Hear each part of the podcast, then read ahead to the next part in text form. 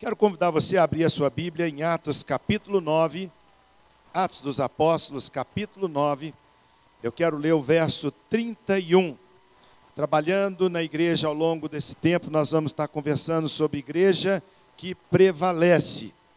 Igreja que prevalece, nós temos trabalhado ao longo desse mês, temos falado ao longo do ano, eu amo a minha igreja, temos falado sobre vários assuntos que falam sobre igreja.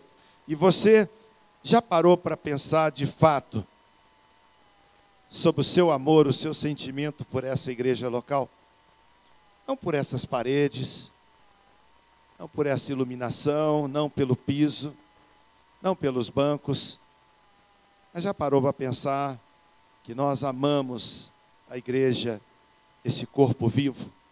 Amamos as pessoas, amamos estar juntos celebrando e agradecendo a Deus a sua bondade e a sua fidelidade. Vamos estar então compartilhando com os irmãos sobre a igreja que prevalece. Atos 9, 31 diz assim: Assim, pois, as igrejas em toda a Judéia e Galiléia e Samaria tinham paz e eram edificadas, e se multiplicavam, andando no temor do Senhor e na consolação do Espírito Santo. Ou seja, essa igreja, muito embora ela é citada em alguns lugares como Judéia, Galiléia e Samaria, era uma igreja que prevalecia. Dentro do contexto da palavra de Deus, nós podemos entender porque a Bíblia nos fala em Atos dos Apóstolos sobre o que acontecia com a igreja naquela época. Quando a gente pega o livro de Atos dos Apóstolos, nós podemos ver vários fatos fantásticos, vários acontecimentos extraordinários na igreja que aconteceram dentro de um contexto de muita adversidade, de muita luta, muita perseguição e muito sofrimento. Se voltar à sua Bíblia, alguns capítulos anteriores, você vai ver falando sobre que acontecia naqueles dias quando a igreja perseguida vivia momentos trágicos. Nós podemos ver quando Estevão é apedrejado e a palavra de Deus nos fala que Saulo consentia com a sua morte. Saulo saía com cartas endereçadas à perseguição do povo cristão, daqueles que eram conhecidos como seguidores de Jesus. Nós pegamos o último capítulo do Evangelho de João, dizendo que a igreja se encontrava com as portas trancadas, com medo dos judeus. A Bíblia nos fala no livro de Atos vários textos mostrando sobre uma perseguição ferrenha na igreja. A gente vê prisão dos apóstolos, a gente vê Silas já preso com Paulo dentro da cadeia e louvando ao Senhor quando a Bíblia fala que as cadeias caem e as cadeias tendo caído, é, acontece um milagre deles poderem sair. A gente encontra aquela história que fala do carcereiro que era responsável de vigiar os seus presos e que acontece um terremoto, e quando acontece o terremoto, as cadeias se rompem, os grilhões arrebentam, e de repente o carcereiro, com medo de ter perdido seus prisioneiros, pega a espada, está pronto de se julgar em cima dela, quando uma voz lá de dentro fala: opa, não faço não. Está todo mundo aqui. Nós não fugimos, presos, açoitados, perseguidos pessoas que eram em todo o espaço que se encontravam, enfrentando dificuldade e oposição, mas eram firmes na sua fé. Interessante que nesse contexto, o escritor Lucas escreve: Assim, pois, a igreja em toda a Judéia, não era num lugar isolado, em toda a Galiléia e também em Samaria, tinha paz.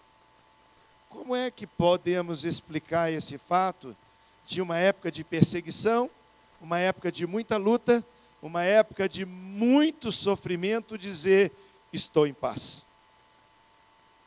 Irmãos, nós colocamos a referência de paz muitas vezes naquela ideia de ausência de luta. Mas aqui o que a palavra está nos dizendo é algo que vai além de estar ou não passando por dificuldade. E desde aquela época até hoje, mudanças têm acontecido de forma muito rápida no mundo que nós vivemos. Hoje, nós não sabemos se a profissão que os nossos netos vão abraçar daqui a um tempo existem no dia de hoje. Às vezes, o que nós gastamos anos fazendo faculdade precisa ser reciclado por causa da velocidade das informações e da tecnologia. Há um tempo atrás, a revista Veja estava mostrando sobre a mudança nos últimos 50 anos da tecnologia, falando sobre computador e internet. É impressionante olhar a rapidez como as coisas aconteceram. Nós não conseguimos mais fazer planos para longo prazo. Antigamente, uma empresa, uma uma firma, fazia um planejamento para 20 anos, julgava aquilo para 20 anos seguidos. Hoje nós estamos sendo desafiados, muito embora o plano estratégico seja fundamental e a gente deve, deva planejar o nosso futuro, a impressão que temos é que a gente não consegue fazer plano a mais longo prazo como a gente fazia. E essa realidade de mudança, ela invadiu a igreja também. Alguém disse outro dia numa mensagem que igreja se parece muito hoje com rodoviária. Alguém já disse que a igreja se parece com um hospital, um lugar onde ela atende os seus feridos. Alguém já disse que a igreja se parece muito com a defesa civil, um lugar onde ela deve antes de acontecer a tragédia, antes de acontecer o problema. Alguém já disse que igreja tem vários tipos de figuras que nos apresentam. E outro dia eu fiquei ah, prestando atenção e o pregador dizendo que a igreja de hoje muitas vezes se parece com uma rodoviária. Um entra e sai de forma contínua, onde as pessoas chegam, pegam o seu transporte, vão para lá, e ao mesmo tempo que tem gente saindo, você vê ônibus chegando e gente chegando na rodoviária. A igreja também passa por mudanças. interessante, irmãos, que as mudanças elas vinham a um passo normal ou um passo que a gente podia achar que era lento e hoje vem numa velocidade tremenda. Nós encontramos a história mostrando para nós igrejas tradicionais que vieram para o Brasil, como a Assembleia de Deus, que começou lá em Belém do Pará e depois tomou conta, invadiu, louvado seja o nome do Senhor, todo o nosso país. Igreja tradicional como presbiteriana, batista, metodista, igreja foram é, tomando a sua posição na nação e de repente nós começamos a viver um novo momento, que já não é novo, mais novo para aquela época que falava sobre o pentecostal, o neopentecostal, coisas que vinham trazendo novas informações, novas formas de culto, nova forma de adoração, nova forma de abranger e de alcançar o perdido. Mas a verdade é que, em nome desse crescimento que aconteceu ao longo da nossa nação, especificamente através do Evangelho, aconteceram alguns efeitos colaterais. Enquanto as igrejas dos nossos pais eram aquelas igrejas extremamente sólidas, você falava que era uma igreja de 100 anos, 200 anos, uma igreja fincada, estabelecida naquele local e que se tornou um padrão naquela cidade. A gente vê hoje as coisas acontecendo de forma muito rápida. E temos então nessas mudanças que acontece nos nossos dias, a forma de cultuar, a forma de pregar o Evangelho, a forma de relacionar, ela trouxe mudanças tanto na área positiva da nossa vida, na vida do povo de Deus, como algumas coisas negativas também. Eu quero começar falando sobre o que esse crescimento, essa mudança, essa contemporaneidade veio trazer de reflexo na nossa igreja na igreja local e na igreja do Brasil. Primeiro, a impressão que nós temos é que nós nos tornamos mais distraídos do que éramos antes. Por muita opção, por um leque bastante aberto, por um cardápio muito mais amplificado, nós perdemos o foco. Não vocês, essa palavra para toda a igreja, é para toda a realidade do nosso dia a dia, aonde nós perdemos um pouco o foco. Nós nos distraímos, começamos a colocar no lugar da comunhão e do relacionamento uma autorrealização, como se dissesse: eu me basto, eu não preciso dos outros. Ao longo da semana, nós encontramos gente do povo de Deus dizendo: Eu não tenho mais participado da reunião, essa ou aquela, mas todos os dias eu pego meu celular e escuto lá o pastor fulano de tal, a pregadora ciclana, e contar isso ou contar aquilo, e tendo a impressão que se basta. Mas irmãos, igreja vitoriosa não é igreja solitária. Igreja vitoriosa não é o eu sozinho cuidando da minha vida e não precisando de mais ninguém. Igreja fala sobre esse corpo vivo fala sobre relacionamento, intimidade, participação, onde nesse corpo Cristo é o cabeça e alguns de nós somos olho, o outro é pé, o outro é mão, o outro é tendão, ninguém vê, ninguém observa, mas é parte importantíssima no corpo. Distração.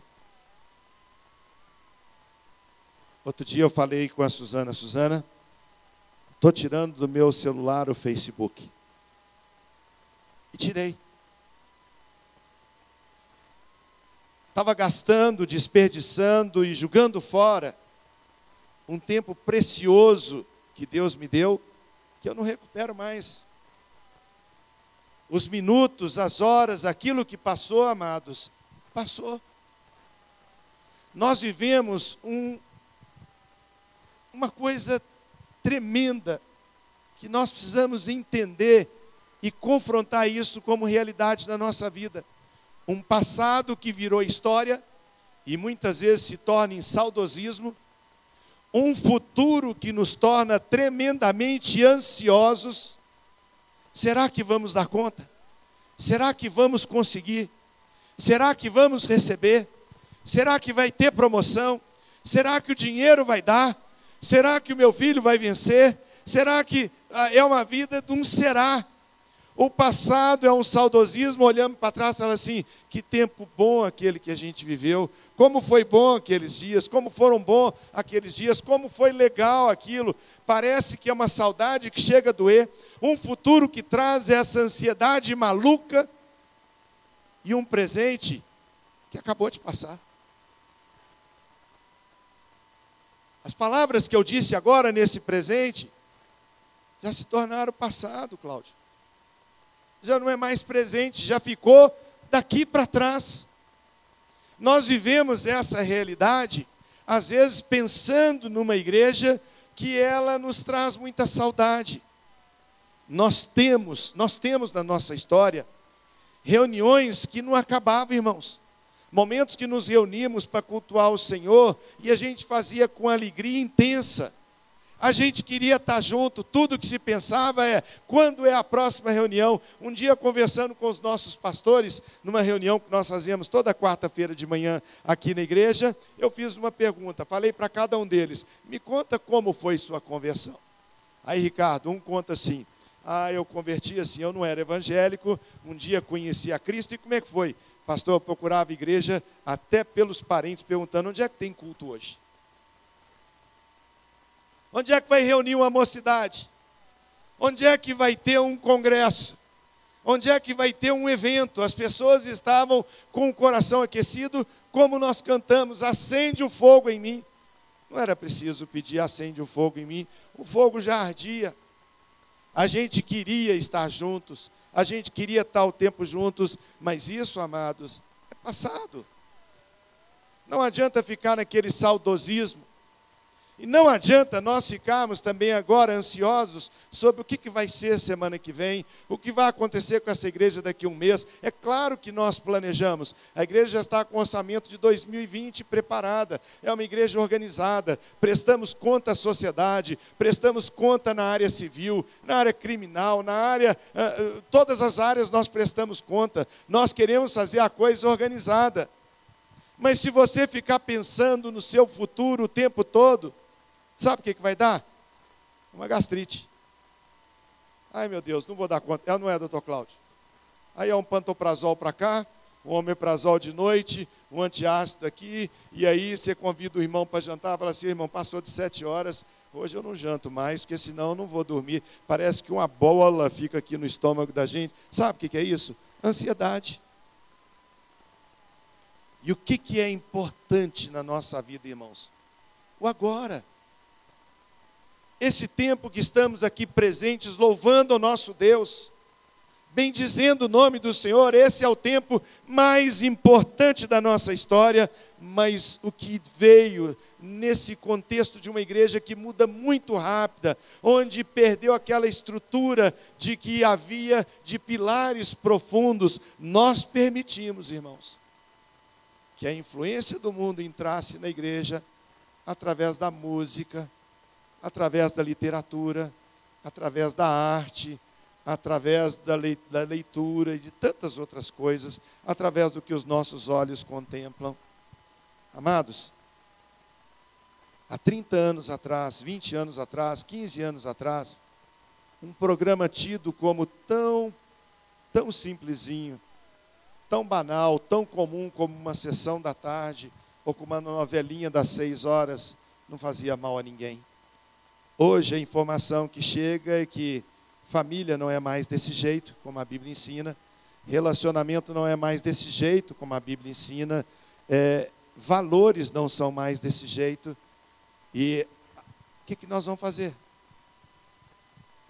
Distração. Essas informações que nós recebemos de grande volume têm trazido para nós distração. Quer ver o parâmetro? Quanto tempo você gastou ou investiu essa semana lendo a Bíblia sozinho em casa? E quanto tempo você gastou no seu celular? Distração. Quanto tempo você investiu em ler a Bíblia e quanto tempo você gastou lendo outras literaturas? Quanto tempo você gastou em frente de uma televisão e às vezes já teve aquele sentimento que já bateu no meu coração de olha e fala assim: meu Deus, uma hora da manhã e eu acordado vendo isso até agora, eu não posso fazer isso. Sabe o que acontece, irmãos? Distração. Talvez seja o maior problema da nossa geração nós estamos perdendo o foco pela distração, estamos perdendo o foco das coisas de Deus por causa de tanta oportunidade que nós temos. Estamos também vendo uma realidade muito trágica, uma realidade terrível nos nossos dias sobre aquelas pessoas sem igreja, pessoas que não querem saber de igreja. Outro dia pregando aqui eu disse isso. Ganhei um livro há um tempo atrás do pastor Nelson Bomilca e o tema é um tema comum. Você acha quase em toda livraria, até livraria de aeroporto, que fala sobre pessoas sem igreja, os desigrejados essa procura de uma satisfação própria, de que eu me basto, o egoísmo de que basta eu ligar o celular, botar uma mensagem, escutar um louvor, já fiz o meu culto a Deus. Irmãos, culto a Deus é o que nós estamos fazendo aqui nessa noite, juntos, unidos como corpo, bendizendo e exaltando o nome do Senhor. A comunidade que mais cresce em proporção nos nossos dias no ambiente religioso são os sem igreja. Não, isso não é verdade, pastor. Não é? Olha na sua casa, não precisa olhar na casa do vizinho, não. Olha o valor que o seu filho, a sua filha dá a vir à igreja. Não é que ele está no pecado, não é que ele está com a vida toda deturpada, mas não quer saber mais de igreja. E aí a igreja vira rodoviária. Ele, gente chegando, gente saindo, gente com horário marcado para sair, para voltar. E dessa forma, tudo por causa de frustração, de feridas, de coisas que acontecem conosco no nosso dia a dia. E Quem disse, quem disse que gente não fere gente? Mas é nesse ambiente, o ambiente do lar, o ambiente da família, onde nós nos curamos das nossas feridas. E o que dizer então do nosso sincretismo religioso que existe como um efeito colateral dessa mudança tão rápida na igreja, aonde nós damos muito mais valor a show, a modismo, a uma forma diferente de cultuar o Senhor do que aquela forma gostosa, particular, íntima do nosso coração de cultuar e servir ao Senhor. Só uma pergunta. Qual foi a última vez que você fechou a porta do seu quarto, ou da sala, ou algum lugar, e sem que o seu cônjuge visse, alguém visse, você botou o joelho no chão e falou com Deus?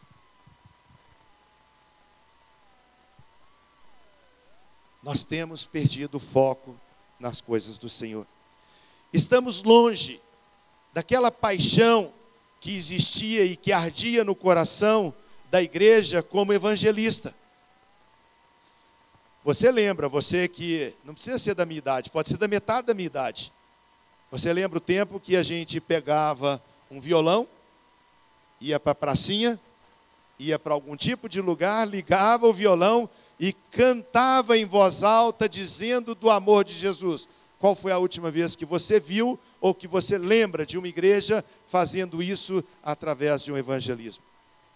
Juntávamos aqui um ônibus inteiro, íamos para a pracinha e cantávamos em voz alta. Enquanto um grupo cantava, outro grupo dava folheto, enquanto um dava folheto, o outro cumprimentava o que estava perto, e era uma maneira que nós tínhamos de atrair pessoas para falar do amor de Deus. Aí nós falamos: não, as células são suficientes. Eu não vou perguntar para você levantar a mão. Mas talvez você não esteja numa célula. Onde nós temos a oportunidade de levar o nosso amigo, levar o nosso vizinho, levar um companheiro, alguém do trabalho, da escola, vizinho do prédio, para poder falar para ele do amor de Jesus. Como ouvirão se não há quem pregue? Como pregarão se não há quem envie? Nós temos visto como efeito colateral dessa igreja que muda de uma maneira muito rápida, esfriar no nosso coração a paixão pelo perdido. E sobre missões? Qual foi a última vez que ardeu o seu coração dizendo: Eu quero fazer parte disso? eu quero me envolver num projeto missionário. Já fomos aqui na igreja, gente para o Nordeste brasileiro, já fomos para a região mais pobre de Minas Gerais, já mandamos gente para a África, já mandamos para a Ásia, mandamos para todos os lugares. E sabe como nós ficamos empolgados quando alguém vem e conta o seu testemunho dizendo como foi bom. Chegou o pessoal agora de Moçambique. Eu perguntei para eles e para alguns deles, eu perguntei como é que foi. Olha, alguma coisa mexeu aqui dentro, alguma coisa tocou meu coração e eu quero, eu quero servir mais ao Senhor. Amados, a visão que nós temos é de missionários, aquelas pessoas que largavam a sua vida lá no primeiro mundo, saíam da Inglaterra, saíam da Alemanha, saíam dos Estados Unidos, entravam para um país tupiniquim como qualquer um outro do terceiro mundo e ali fazia missões ao longo do mundo, mas ao longo da sua vida, mas hoje nós encontramos jovens, adultos, velhos, gente de todas as idades, oferecendo uns dias das suas férias, oferecendo um tempo que ele tem do período vago para poder servir em missões. Mas nós perdemos, por algum motivo, essa nossa paixão missionária. É possível crescer de forma quantitativa e também qualitativa? É possível crescermos numericamente e solidamente. Estava falando com o pastor, Léo outro dia, ele falando assim, pastor Ari, eu resolvi em Deus mudar a postura do que nós estamos fazendo na nossa juventude. Nós agora podemos viver um momento de até decrescer em número, mas eu garanto, pastor, que nós vamos crescer em qualidade. E sabe o que acontece? Qualidade aumenta número. Todas as pessoas comprometidas com o Senhor falam do amor de Jesus. Todas as pessoas comprometidas com o Evangelho não se entregam, não desanimam e servem ao Senhor. A igreja prevalecia no meio da adversidade. Atos 2:1 diz: "E também Saulo consentiu na morte de Estevão, e fez-se naquele dia um grande, uma grande perseguição contra a igreja que estava em Jerusalém, e todos foram dispersos pelas terras da Judéia, Samaria, exceto os apóstolos." A igreja que agora está dizendo que era uma igreja que vivia em paz, não vivia numa paz de não ter problema, mas vivia numa paz no seu coração. Amém, irmãos? Vamos voltar então ao nosso tema principal, a igreja que prevalece. É uma igreja que tem paz. E essa paz não depende das lutas que você passa. A igreja que prevalece é uma igreja que tem paz. Que ela sabe administrar os problemas que tem, porque ela diz: Eu sei em quem tenho crido. A igreja que prevalece é a igreja que ela é continuamente segura na mão de Deus, como aquele que acredita que o guarda de Israel, aquele que cuida de nós, não dorme e não para de cuidar de nós. É uma igreja em paz. E a Bíblia diz, no texto que nós lemos assim: a igreja, na verdade, tinha paz por toda a Judéia, por toda a Galiléia e por toda a Samaria. Sabe por quê? Jesus é a nossa paz. Não é a circunstância, mas é o nosso Senhor. Será que, se nós vivemos então em paz no que diz respeito à perseguição, ou seja, se nós estivermos vivendo a realidade de um problema externo que foi resolvido, ou seja, problemas externos não afetam, nós não estamos vivendo em dia de guerra, nós não estamos vivendo em dia de perseguição. A pergunta é: se essas coisas externas não podem parar o crescimento da igreja, então nós temos que olhar para dentro e ver que talvez os nossos problemas internos estão nos impedindo de crescer. Atos capítulo 6. A igreja cresceu e começou a ter problemas, por isso houve escolha de diáconos. Quando foi determinado os apóstolos chamar a liderança local, os líderes, as pessoas mais influentes da igreja, foi exatamente porque havia um problema interno. Não era pelo problema externo. O problema externo que eles enfrentavam, eles diziam: Nós estamos em paz. Mas que paz? Vocês são perseguidos. Que paz é essa se vocês são presos? Que paz é essa se há uma perseguição ferrenha contra a igreja? Temos paz, sim, porque nós sabemos em quem confiamos. O grande problema que eles enfrentavam era o problema interno. Agora, identifico a necessidade de cuidar de viúvas, de cuidar dos necessitados. Então a igreja reúne e agora escolhe os seus diáconos, exatamente para resolver os seus problemas internos. Irmãos, os problemas não acabam nunca, as lutas sempre têm, mas a pergunta é: você tem paz? Quando deu a vida para Jesus, a paz entrou no seu coração? Por que, que a igreja crescia? Porque ela tinha fundamento, está escrito a igreja, na verdade, tinha paz por toda a Judéia, Galiléia e Samaria, edificando-se e caminhando no temor do Senhor. Quais são as nossas colunas? Quais são os nossos alicerces? Qual é a nossa estrutura? Hoje de manhã, eu estava na escola bíblica, eu conversei com o pastor Joaquim, nós ajuntamos todas as salas aqui, pena que nem todos estavam presentes para falar sobre aquilo que é fundamento na palavra de Deus. Quando fala sobre primícia, entregar o seu coração a Deus e entregar tudo, tudo que eu tenho é do Senhor, tudo que eu tenho pertence a Ele, tudo que eu, que eu tenho consigo, alcanço é do Senhor, pois a Bíblia diz que o homem não pode receber coisa alguma se do céu não for dado. E quando nós falávamos sobre isso, o que Deus falava no meu coração é: filho, isso é alicerce. Isso é estrutura, isso é base.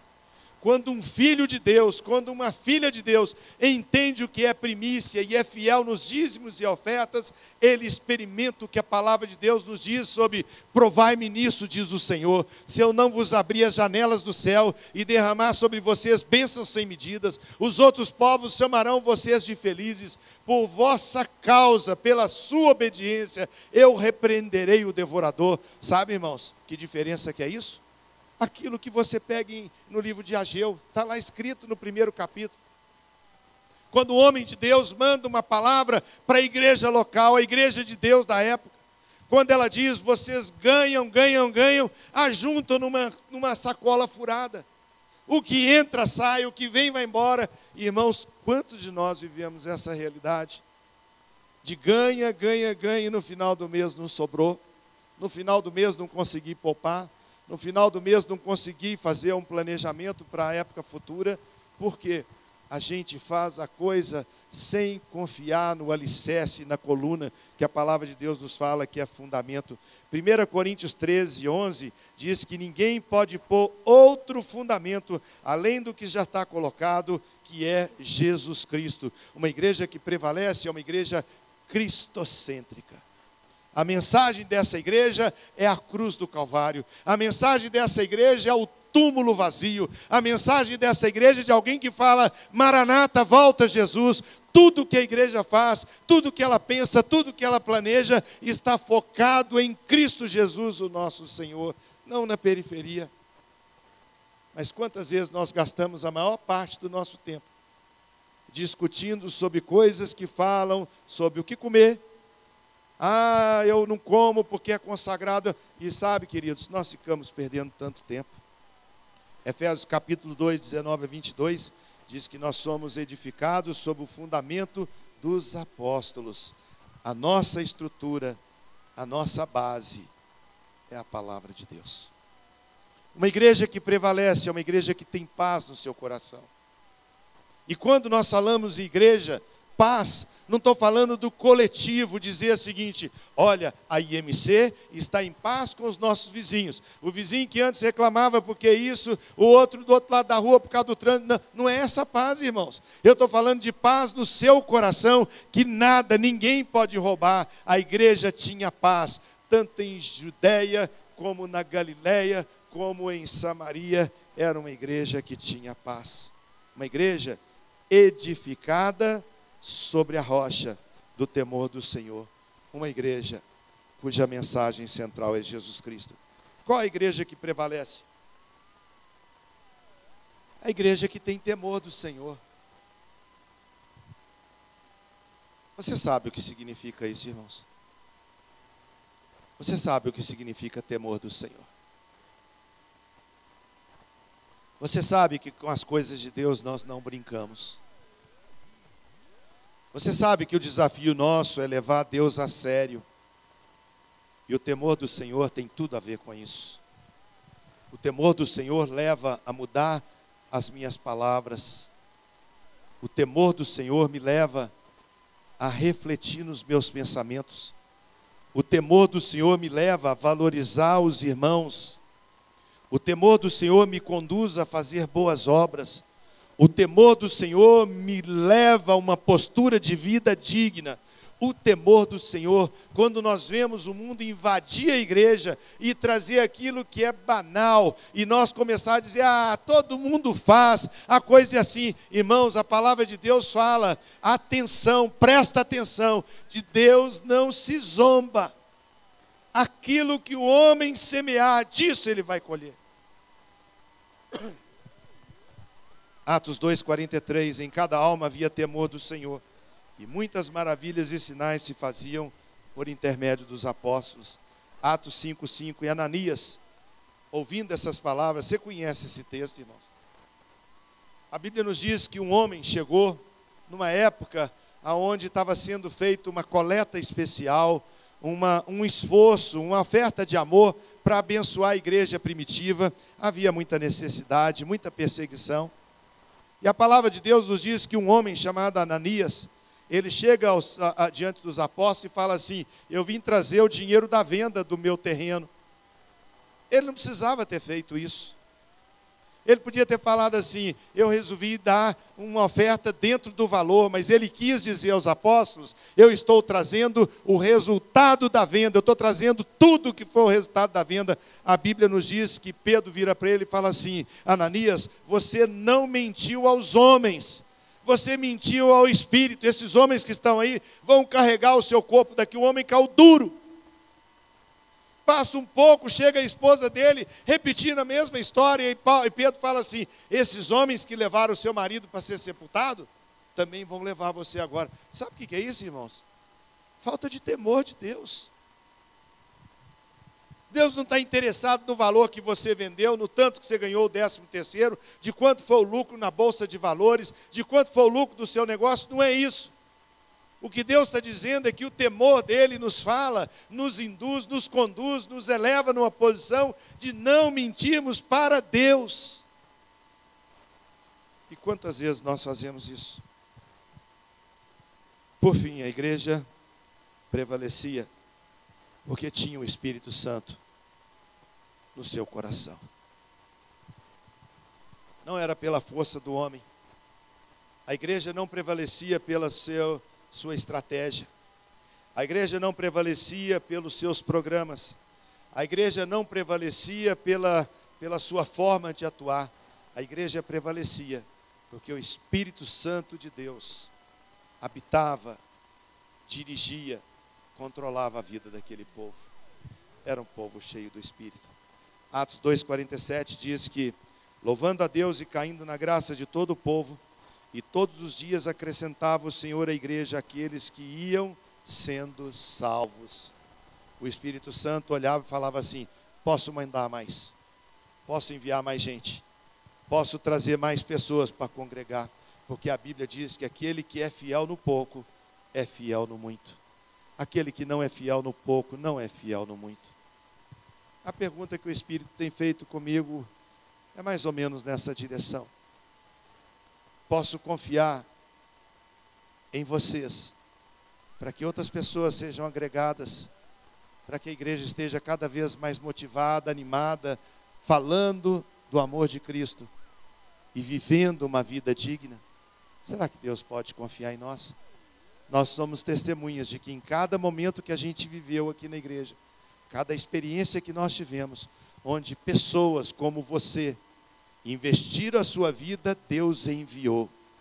Teve época que a gente viu a igreja em cada momento, em cada situação, transbordar, exatamente sendo uma igreja que prevalece. Eu quero concluir dizendo o que está escrito em Atos capítulo 17, dizendo: esses homens que tem colocado o mundo de cabeça para baixo, chegar aqui no nosso meio. Uma igreja que na adversidade prevaleceu. Uma igreja que na adversidade tinha paz. Uma igreja que na adversidade tinha compromisso. E eu louvo a Deus pela sua vida. Eu falei com a Suzana outro dia, falei, o culto que eu mais gosto de pregar é o culto da noite. Muita gente vem de manhã na igreja porque tem que trazer os filhos. Outros vêm na igreja porque estão matriculados numa sala. Vocês que vêm à noite, vêm porque querem ouvir a palavra do Senhor. Louvado seja o nome do Senhor. Sai da sua casa, às vezes numa noite fria, às vezes numa noite de chuva. Alguns, dependendo de uma carona, mas vêm porque querem ouvir a palavra de Deus e eu louvo a Deus pela sua vida e quero profetizar dizendo que você é uma igreja que prevalece. Com certeza, os que vêm de manhã também, vêm porque querem ouvir a palavra do Senhor, mas eu disse a Suzana, minha testemunha, quando eu disse que eu amo falar na igreja à noite. Outro dia, quando eu fui convidar o Wilton, que pregou domingo passado, eu falei com ele assim: Wilton, é, queria te convidar de novo para pregar. Estava em de manhã, não. Eu quero pregar de noite. Eu quero chegar na igreja, olhar para essas pessoas, se você permitir, eu quero ficar lá embaixo, olhando para eles de perto, falando do que Deus tem feito na minha vida e do que Deus faz na vida daquele que crê. É um momento sem correria, um momento sem estresse. A gente vem para ouvir, para se alimentar, para beber da palavra de Deus, para ser de fato uma igreja que prevalece. Amém, amados? Curva a sua cabeça, feche os seus olhos e agradeça a Deus. Agradeça a Deus pela paz. Fala, Deus, eu te agradeço pela paz. Eu me sinto vencedor. Eu me sinto como aquele que prevalece.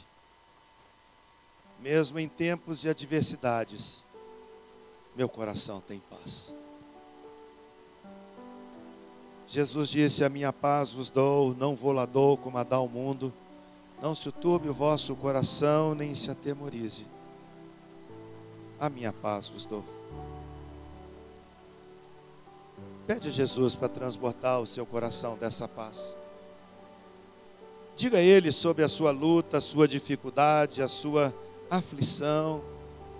Fala, Senhor, tudo conspira contra, mas eu quero declarar que o meu coração está em paz. A igreja que prevalece, o Filho de Deus que prevalece, é aquele que tem o coração em paz.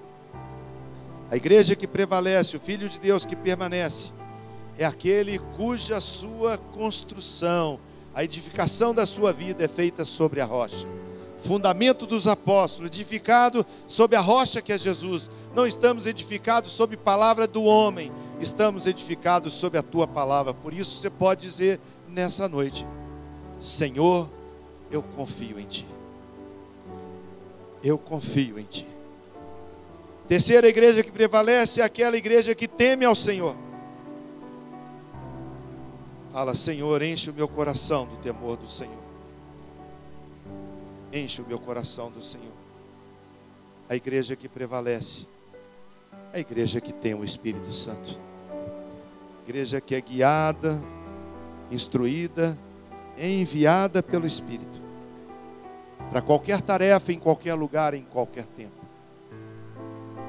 Você pode pensar, meu tempo passou. Isso é mentira. Você pode dizer, a minha oportunidade foi embora. Isso não é verdade. O tempo precioso da sua vida não é o do saudosismo do passado. O tempo precioso da sua vida não é a ansiedade do futuro. O tempo precioso da sua vida é o seu presente, é o agora.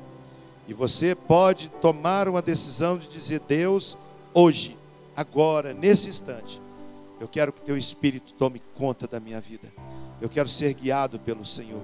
Eu quero ser um crente que prevalece.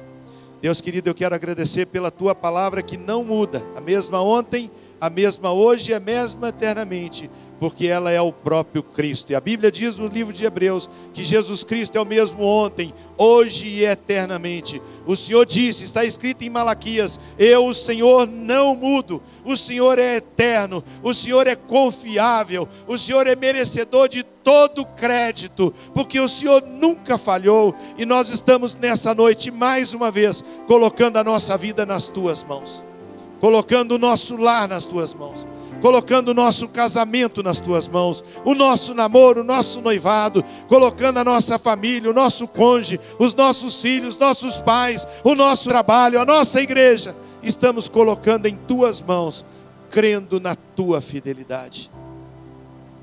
E agora, Pai, quando estamos nos retirando, retornando para os nossos lares, leva-nos debaixo de paz e proteção o amor de Deus, o nosso Pai, a maravilhosa graça de Jesus e o poder do Espírito, esse dínamos, esse poder, essa explosão que existe no coração do crente, que é o Espírito Santo, seja com cada um de nós, hoje e sempre. Amém. O Senhor te abençoe. Uma semana de vitória. Ore pela nossa Assembleia semana que vem. Venha orar conosco de segunda a sexta-feira, sete horas da manhã. Não vá embora depressa, tome um cafezinho, dê um abraço em alguém e seja abençoado em nome de Jesus.